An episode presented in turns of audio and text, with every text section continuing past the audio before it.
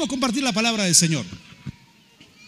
Y aún así, eh, yo quiero eh, compartir esta palabra y yo sé que lo que voy a compartir ahora, sé que lo necesitamos en este tiempo, porque Dios me lo ha mostrado, el Señor nos ha revelado precisamente lo que Él quiere ministrar en este momento. Y quiero, quiero que vos sepas esto. Hoy estamos proclamando milagros, pero los milagros que vamos a ver en primer lugar son milagros de orden financiero. Y te voy a explicar por qué. Porque hay una situación espiritual en este momento. ¿sí? Hay una situación bastante compleja. Ser una situación que tiene que ver con nuestro país. Pero esta situación, bueno, Dios siempre se ocupó de sus hijos. Dios siempre, y yo estaba orando por la iglesia, estaba orando por cada uno de ustedes, estaba preguntando al Señor cuál era la palabra ya hace un tiempo. Y el Señor me, me trajo estos versículos a la mente, me trajo esta palabra me dijo esto, cuando abundó el pecado, sobreabundó la gracia. Escucha esto, siempre Dios inclinó la balanza en favor de su pueblo. Siempre la inclinó. ¿Cómo Dios quiere bendecirte? ¿Sí? ¿Sabías eso? Tocarle de al lado, decir eso fue para vos. ¿Sí? ¿Cómo Dios quiere bendecirte? Siempre inclina la balanza en favor de su pueblo. Dice, donde abundó el pecado, sobreabundó la gracia. Es decir, cuando la balanza se inclinaba para el otro lado, Dios dio más gracia para inclinarla a tu favor. Y es así donde hay lugares donde no se puede predicar el Evangelio, donde hay oscuridad, donde hay tiniebla, donde hay mayor tiniebla, países islámicos donde no se puede hablar de Cristo, ahí Dios inclina la balanza de tal manera, hay testimonios impresionantes, hay ángeles que aparecen, hay testimonios testimonios que quizás no ocurren en otros lugares porque el Señor está inclinando la balanza en esos lugares a favor de su pueblo. Tocale que está al lado tuyo, decirle, vos también sos su pueblo. El Señor está inclinando la balanza a tu favor. En este tiempo donde hay escasez, donde hay problemas financieros en nuestro país, donde la situación es, bueno, la situación financiera, eh, digamos, es crítica en nuestro país, que quizás se espera un pequeño crecimiento lento en los años que vienen, hay algo que Dios va a hacer porque necesita hacerlo contigo. Él va a inclinar la balanza a tu favor. Él va a inclinar la balanza a tu favor y va a prosperarte a pesar de las condiciones del país. Porque esto es lo que Él hace, siempre lo hace, siempre inclina la balanza a nuestro favor.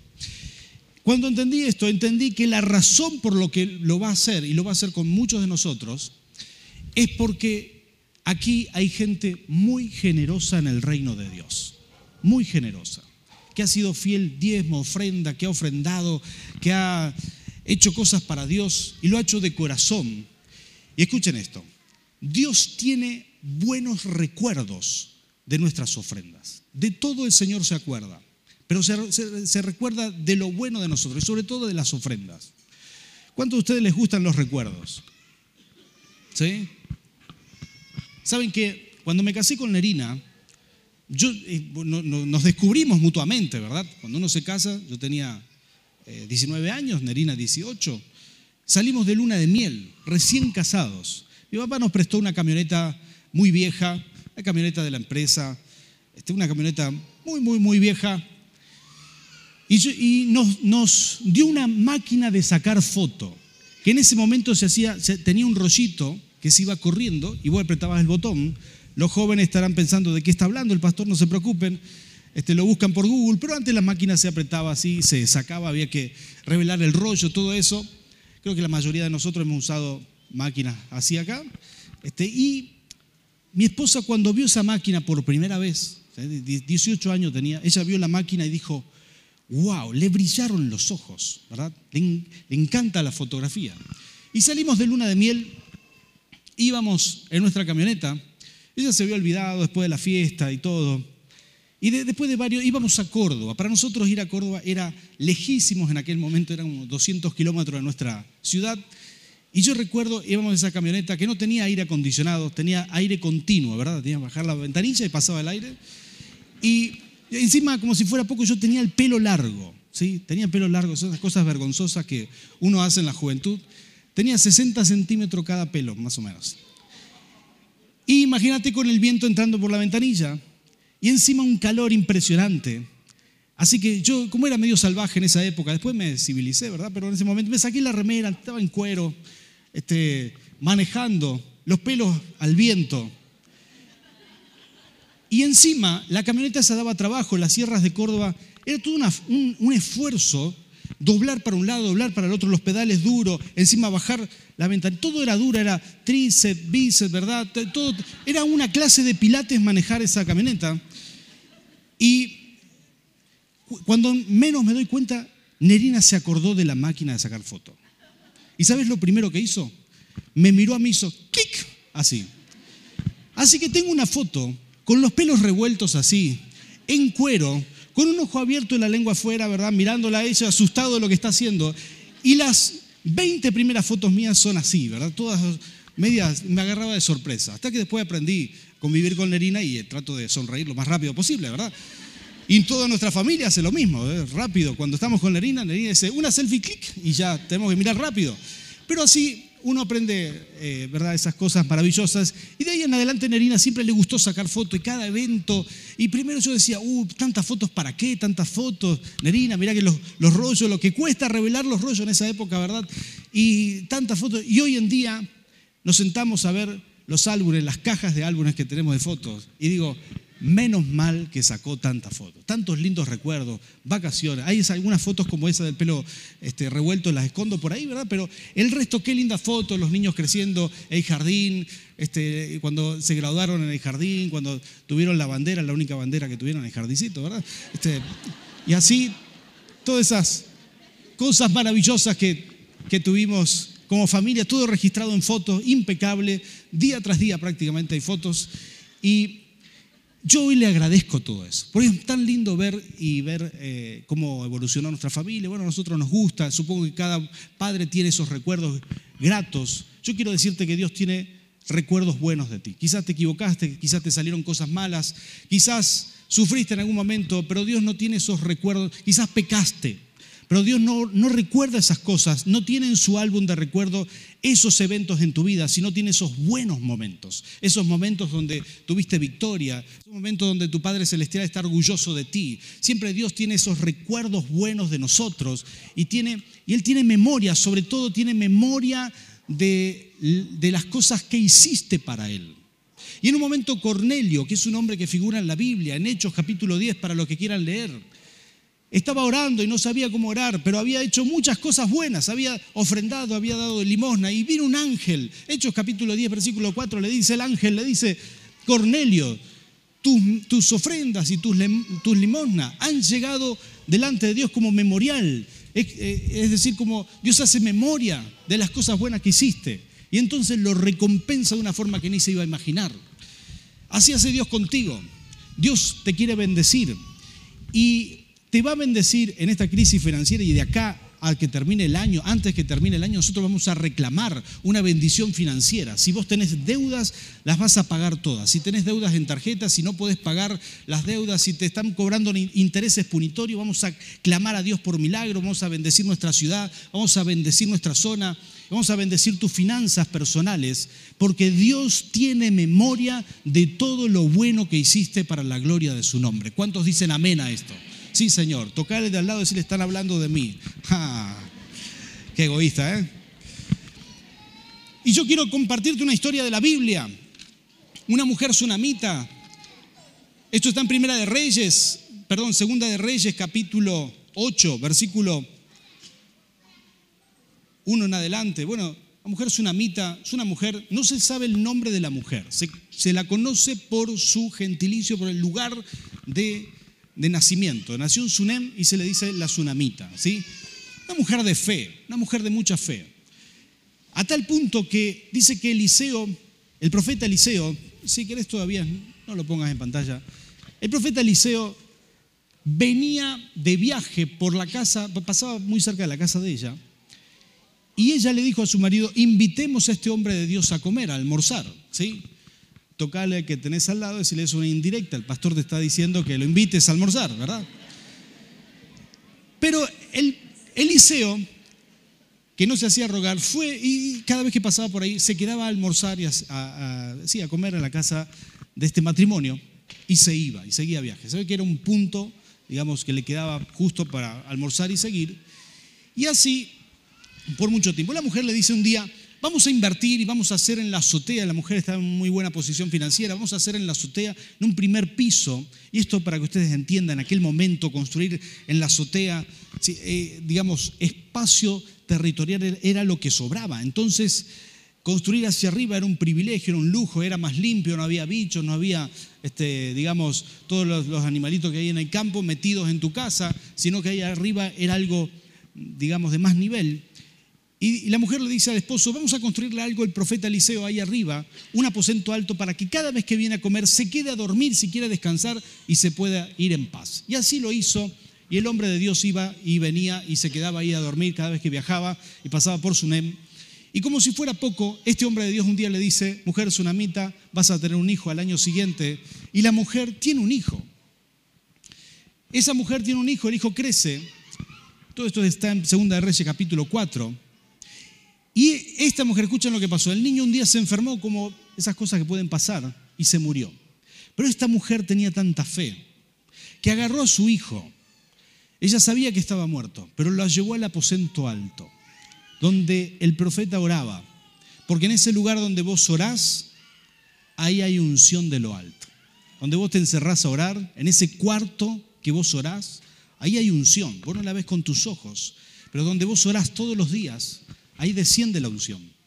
Entonces pone al niño en la cama de Eliseo y va corriendo, viaja, ni siquiera le dice al esposo, no le cuenta a nadie lo que había pasado, porque ella no estaba dispuesta a aceptar esta pérdida. Y fue y le dijo al profeta Eliseo, vos me diste esta palabra, pero mi hijo murió. Te pedí que, no, no, no te había pedido esta palabra, pero me diste ese hijo y yo lo quiero de vuelta. Entonces el profeta Eliseo fue hasta la casa buscó al niño, se tiró arriba siete veces y a la séptima vez, ¿saben lo que sucedió? Ese niño estornudó y se puso en pie. Y abrió los ojos, se puso en pie, se lo entregó a la madre. Un milagro extraordinario. Todo el mundo había sabido, había, era muy conocido de, bueno, de la resurrección de ese niño. Era muy conocido ese milagro. Entonces la gente, hasta el rey de Israel, hablaba de ese milagro.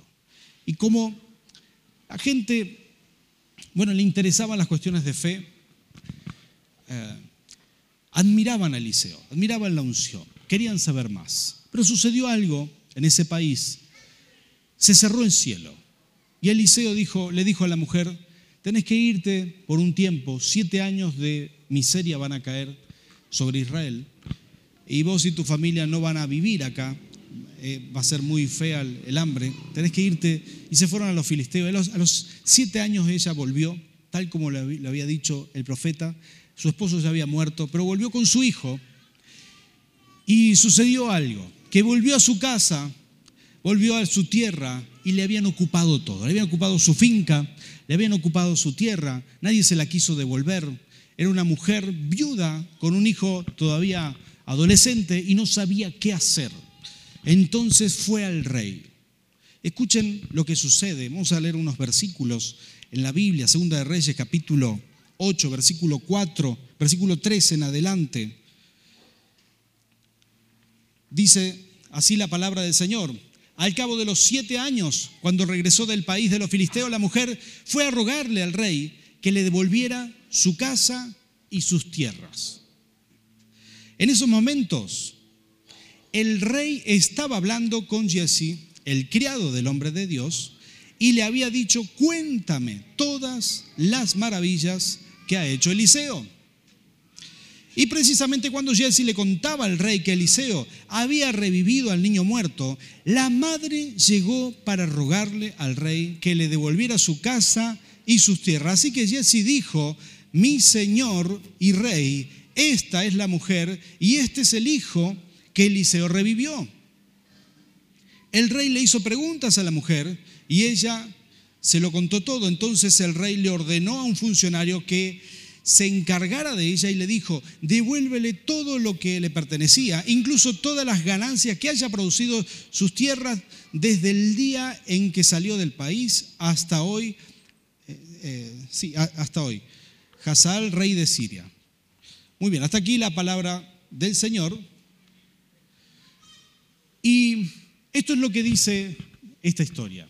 Que esta mujer que estaba tan angustiada en un momento, va a ver si tenía alguna posibilidad de recuperar sus tierras, que se había vuelto a su país porque es muy difícil vivir fuera del país. Ella quería regresar a Israel otra vez y se encontró con las tierras ocupadas. Encuentra que cuando va a ver al rey, sucede esto que solamente Dios puede armar, una coincidencia, un milagro extraordinario. Estaba el rey interesado en las cosas que había sucedido en su reino, eh, estaba interesado en los milagros que había hecho Eliseo y se encuentra justo, justo, justo eh, eh, a la mujer que viene a pedirle por sus tierras. Diga conmigo, coincidencia santa.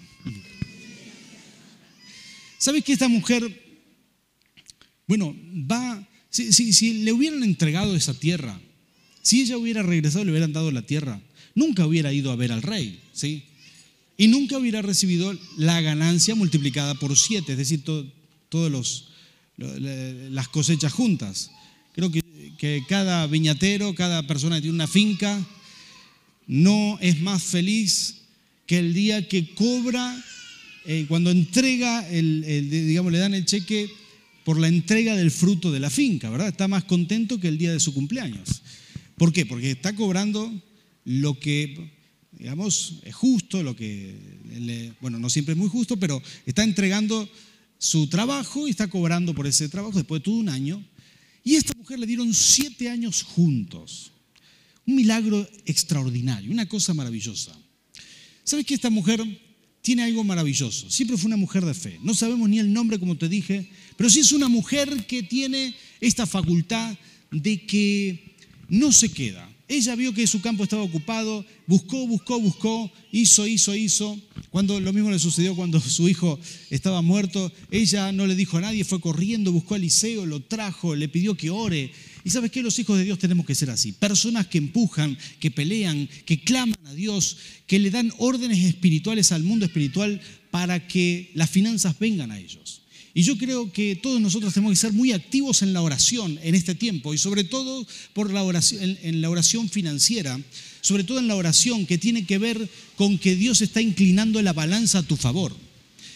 Tenemos que ser muy activos en clamar y reclamar lo que te pertenece.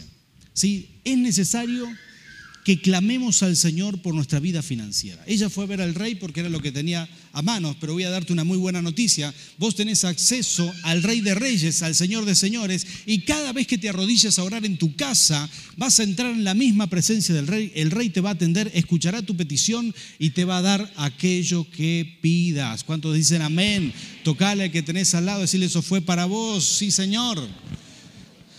Por eso es tan importante la oración y tener esa actitud de lucha, de búsqueda, de pedirle al Señor por esas cosas que uno necesita. Esa mujer fue muy valiente, no se quedó, fue a pedir, eh, pero esa mujer tenía un corazón muy dadivoso. Siempre tuvo, eh, eh, bueno, estuvo en ella esa generosidad, siempre tuvo ganas de sembrar. Y saben qué, yo le doy gracias a Dios por la iglesia que tengo, ¿sí? Porque hay gente muy buena en nuestra iglesia. Cada vez que hacemos un té de mujeres, un evento para matrimonio, siempre hay gente que a lo mejor no está en las mejores condiciones para hacerlo, pero invierte, invierte en otros para que puedan escuchar la palabra del Señor. Yo le doy gloria a Dios por eso. Siempre hay gente generosa, hay gente que ofrenda, hay gente que siembra para que otros conozcan la palabra del Señor. Y esa gente, esa gente que hace buenas cosas, buenas obras con su dinero, es gente que recibe de parte del Señor. ¿sí? Yo con esto quiero animarte, porque la cuestión de las ofrendas es una cuestión de fe. Ustedes saben que nosotros siempre hemos enseñado esto, o sea, no creemos en que nadie te tenga que decir ofrenda, porque eso es algo que el apóstol Pablo dijo, cada uno dé como, está, como dispuso en su corazón. Y cuando Dios te convence de hacerlo, también vamos a decirte, no te frenes en hacerlo, porque es una bendición muy grande poder ofrendar, poder dar, poder sembrar en otras personas, es algo muy bueno, es algo que nos hace crecer, es algo bendecido. Y esta mujer había sido muy generosa con Eliseo.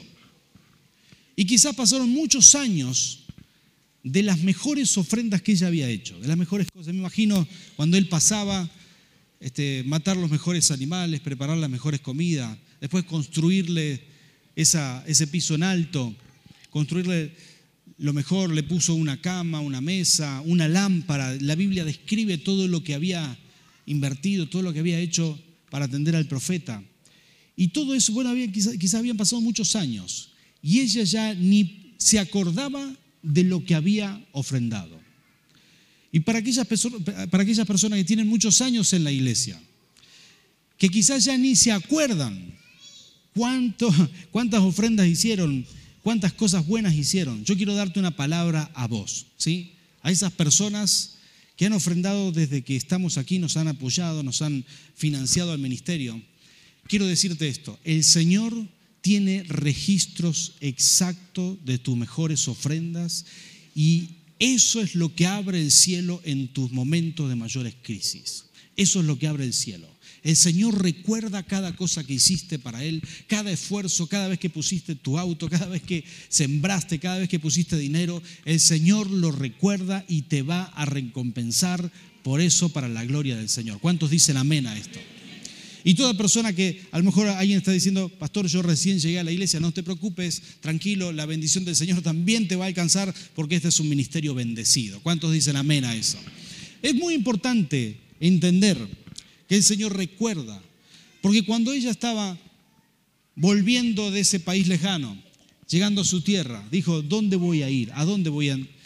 Me ocuparon la tierra, fue a ver al rey. Llegó para ver al rey eh, y vio una coincidencia impecable. Justo, Dios que es omnipresente y que puede mover todo y hacer sincronizar el tiempo, las circunstancias. Él hizo cruzar los caminos de todo, el de Jesse, el del rey, el de ella, para que todo se diera. Las personas, o la persona que tenía el poder de otorgarle la bendición, era el rey, y él había dispuesto que ese día su agenda esté libre. Él había dispuesto que ese día él esté interesado en un milagro que ella tenía. Y yo quiero decirte que Dios está moviendo los cielos para ti, está moviendo a un rey, está moviendo a las personas adecuadas, las personas que tienen ese dinero, las personas que tienen esas, esas conexiones, las personas hay personas que van a firmar licitaciones, hay personas que tienen que firmar documentos. El Señor los está moviendo a tu favor y está haciendo coincidir tu camino si vos tomás esta palabra. Hay personas aquí que sus trabajos y sus empresas dependen de otras personas y el Señor está haciendo coincidir porque Él mueve las circunstancias y tiene ese poder para hacerlo. Él va a hacer que se crucen sus caminos. Quizás hay personas, no podrías, no podrías eh, charlar con ellos por, por, por el nivel de ocupaciones o porque tendrías que hablar con el secretario de su secretario para ver si te da eh, turno alguna vez para ir a, ver a, los, a a su oficina. Pero el Señor va a hacer que se crucen los caminos. Yo suelto esta palabra de bendición. Y aquellas personas que llevan mucho tiempo sin poder cosechar lo que sembraron, quiero darte esta palabra y es lo que el Señor me mostró. Vendrá una bendición, en el 2019 vendrá una bendición para nuestra iglesia. Serán los siete últimos años. Esto es muy simbólico porque siete es un año o es una semana de años en la Biblia. Y el Señor va a hacer que recojamos frutos de la última semana de años sobre nuestra iglesia. No solamente serán frutos financieros, serán frutos en personas, gente que hemos evangelizado, personas que le hablaste de Cristo, personas, personas que se interesaron en el Evangelio y que después se apartaron. En el 2019 el Señor va a liberar todo eso a nuestro favor y muchos frutos que quedaron retrasados vendrán a nosotros. Y hay personas aquí que tienen bendiciones retenidas, que no fueron soltadas y en este tiempo se abrirán los cielos sobre tu vida y toda bendición retenida llegará a ti. Yo quiero proclamar sobre tu vida una bendición financiera como nunca la has tenido. Creo yo que esta tsunamita es una de las mujeres más prósperas en la Biblia, ¿sí? Posiblemente la más próspera o la más bendecida, la que más Dios hizo por ella, ¿sí? Y ni siquiera sabemos el nombre. Una mujer casi anónima, solamente sabemos su testimonio. Un día la veremos en el cielo y sabremos quién es. Le podremos preguntar el nombre.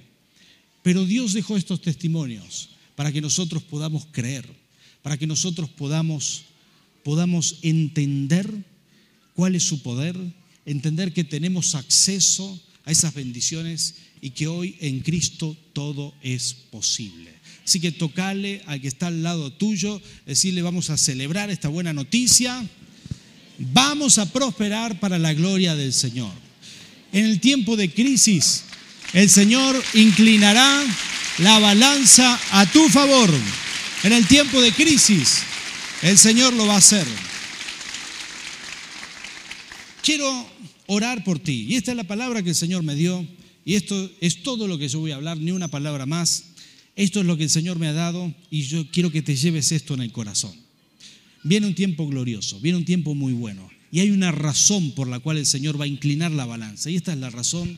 La razón es porque Él tiene memoria de ti, tiene memoria de cada ofrenda que hiciste, cada buena cosa que hiciste. El Señor está de tu lado, va a pelear tus batallas y serás próspero en este tiempo. Y yo lo que vamos a hacer junto con mi esposa, vamos a, vamos a orar por toda la iglesia. Yo, yo dijera, ¿Quiénes quieren esta unción? Posiblemente la mayoría va a pasar, a menos que vengas del planeta Marte, ¿verdad? Pero si no, es posible que quieras pasar aquí. Así que lo que vamos a hacer, vamos a hacer algo especial, vamos a orar, vamos a hacer una oración colectiva, vamos a orar por, todo, por toda la iglesia, para activar esto sobre toda la iglesia y sobre todo el ministerio. Así que le voy a pedir a los adoradores que pasen por aquí, por favor, que vengan aquí, empiecen a adorar con sus instrumentos. Y a vos te voy a pedir que te pongas de pie y que abras tu corazón para, para recibir esta bendición. Que abras tu corazón para ser ministrado por Dios. Voy a pedir a mi esposa que pase por aquí.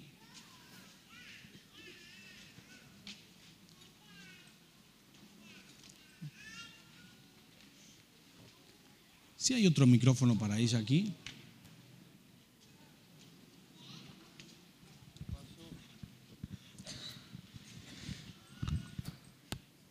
Y vamos a orar, vamos a clamar al Señor por esta bendición. Esto es lo que vamos a hacer.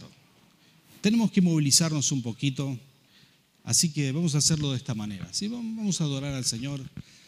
Vamos a pedir a todos los que quieran recibir esta bendición. Yo sé que no, no vamos a orar uno por uno esta vez, vamos a hacer algo especial. Vamos a pedirte que todos pasen aquí al frente lo más cerca posible.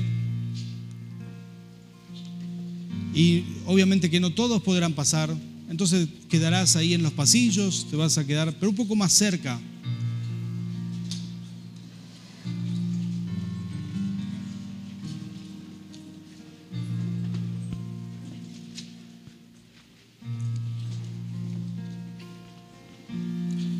Vengan más cerca, por favor, aquí. Vengan más cerca. Vengan más cerca. Gloria a Dios. Señor, te damos gracias, Rey. Te damos gracias, Rey.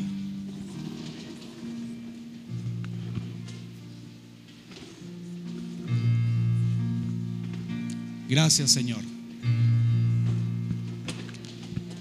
Somos la iglesia de Cristo.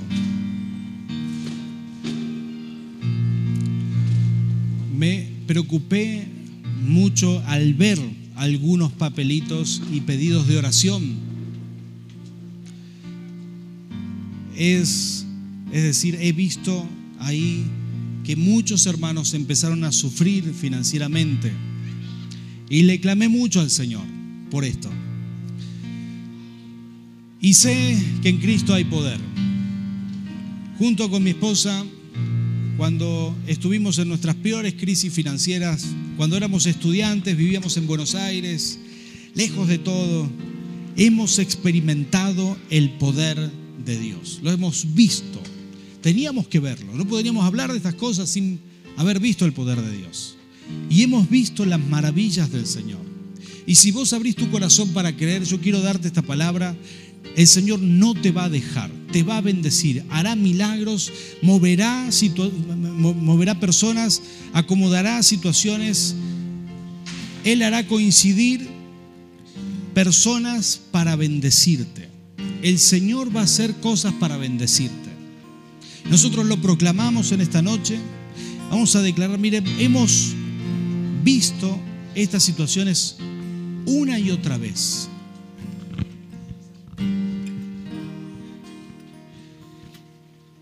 Recuerdo perfectamente, recuerdo perfectamente. Éramos estudiantes y teníamos que experimentar a Dios. Y vimos cómo se terminó nuestra última moneda.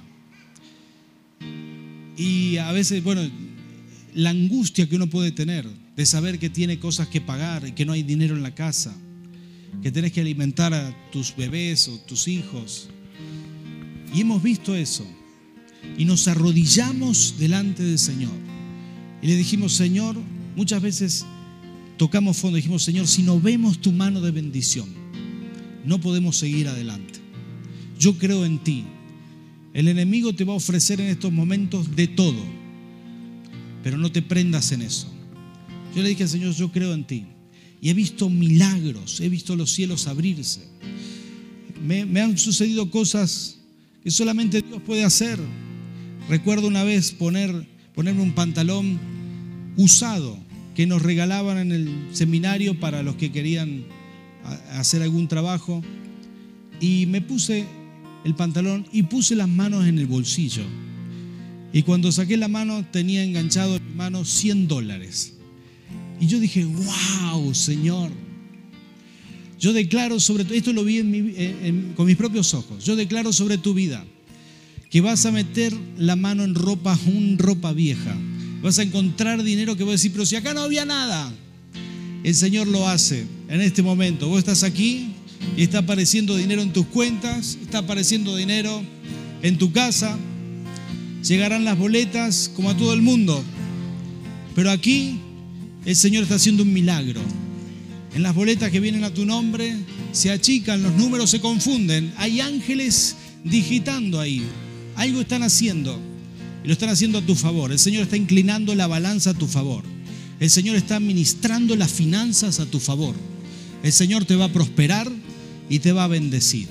Y llegaremos a fin de año prósperos y bendecidos. Toda persona que tiene deuda será liberada de esas deudas. En el nombre de Jesús. Así que le voy a pedir a todo el mundo que cierre sus ojos. Y vamos a orar por esas deudas. Si tenés deudas, levanta tus manos al Señor. Padre, delante de tu presencia, Señor, clamamos que los cielos sean abiertos con milagros sobrenaturales en este momento. Padre, tú conoces cada vida, cada corazón cada uno de los que están preocupados por las deudas que tienen. Ahora declaramos que esas deudas, Señor, son canceladas en el nombre de Jesús. Señor, que vendrá un mover sobrenatural, que tú harás algo poderoso y que en esta misma semana sucederán cosas que no podrán explicarse porque tendrán que ver con tu poder. Padre, en el nombre de Jesús, ahora declaramos deudas canceladas para todos aquellos que están preocupados, angustiados, con números que no están a su alcance no están dentro de sus posibilidades. Padre, en el nombre de Jesús declaramos que los cielos son abiertos, Señor, y tus ángeles están en favor de tu pueblo, Señor, ministrando, trabajando para que tu pueblo reciba este milagro, Señor, en el nombre de Jesús. Sí, Señor. Gracias, papá. Señor, nosotros te pedimos ahora, Señor, que abras los cielos y que derrames esa unción sobre toda la iglesia sobre cada persona que está aquí. Sí, Padre, en el nombre de Jesús. Somos uno delante de ti, Señor. Sí, Señor. Mira, si podés hacer esto, si no te incomoda, tomale la mano o ponerle la mano en el hombro a que está al lado tuyo, Claro, ¿sí? Gloria, Señor. Por un momento solamente. Somos una iglesia en Cristo. Sí, Señor. Dice la Biblia que Jesús es la cabeza de esta iglesia, como de todas las iglesias del mundo. Somos uno en Cristo. Y la unción que Dios va a derramar es sobre todo el ministerio. Y hasta la última persona de esta iglesia será prosperada para la gloria del Señor. Sí, Señor. Padre amado, Señor, en el nombre de Jesús, nosotros declaramos tu bendición sobre tu iglesia. Señor, todo espíritu de miseria lo echamos fuera. Toda obra de las tinieblas, Señor, la quebramos en el nombre de Jesús. Todo espíritu inmundo que trae pobreza, que trae deudas, Señor, que trae endeudamiento, Señor, que trae confusión para comprar mal, para hacer mal las cosas, Señor, lo echamos fuera en el nombre de Jesús. Y llamamos la prosperidad, llamamos las finanzas, llamamos, Señor, el aumento de sueldo, Señor, llamamos los clientes, Señor, a los negocios, llamamos, Señor, esas coincidencias sobrenaturales que tú vas a preparar, Señor, para bendecir a tus hijos. Señor, en el nombre de Cristo Jesús, Señor, te pedimos, Señor, trae, Señor, las finanzas, Señor, trae, Señor, la bendición financiera en el nombre de Cristo Jesús. Derrámala, Señor, sobre toda la iglesia. No haya persona aquí, Señor, que llegue a fin de año en escasez, Señor, Señor, sino en abundancia, en prosperidad, Señor, con las deudas pagas, canceladas, Señor, en el nombre de Jesús, Señor, con dinero en el bolsillo, con ahorro, Señor, con tranquilidad y con paz, Señor, en el nombre de Jesús. Aún soltamos la palabra, Señor, que, Señor, tus hijos podrán hacer vacaciones y hacer cosas que quizás resignaron por ver la crisis que se viene. Señor, en el nombre de Jesús declaramos tu prosperidad para la gloria de tu nombre. Señor, lo recibimos en el nombre del Padre, del Hijo y del Espíritu.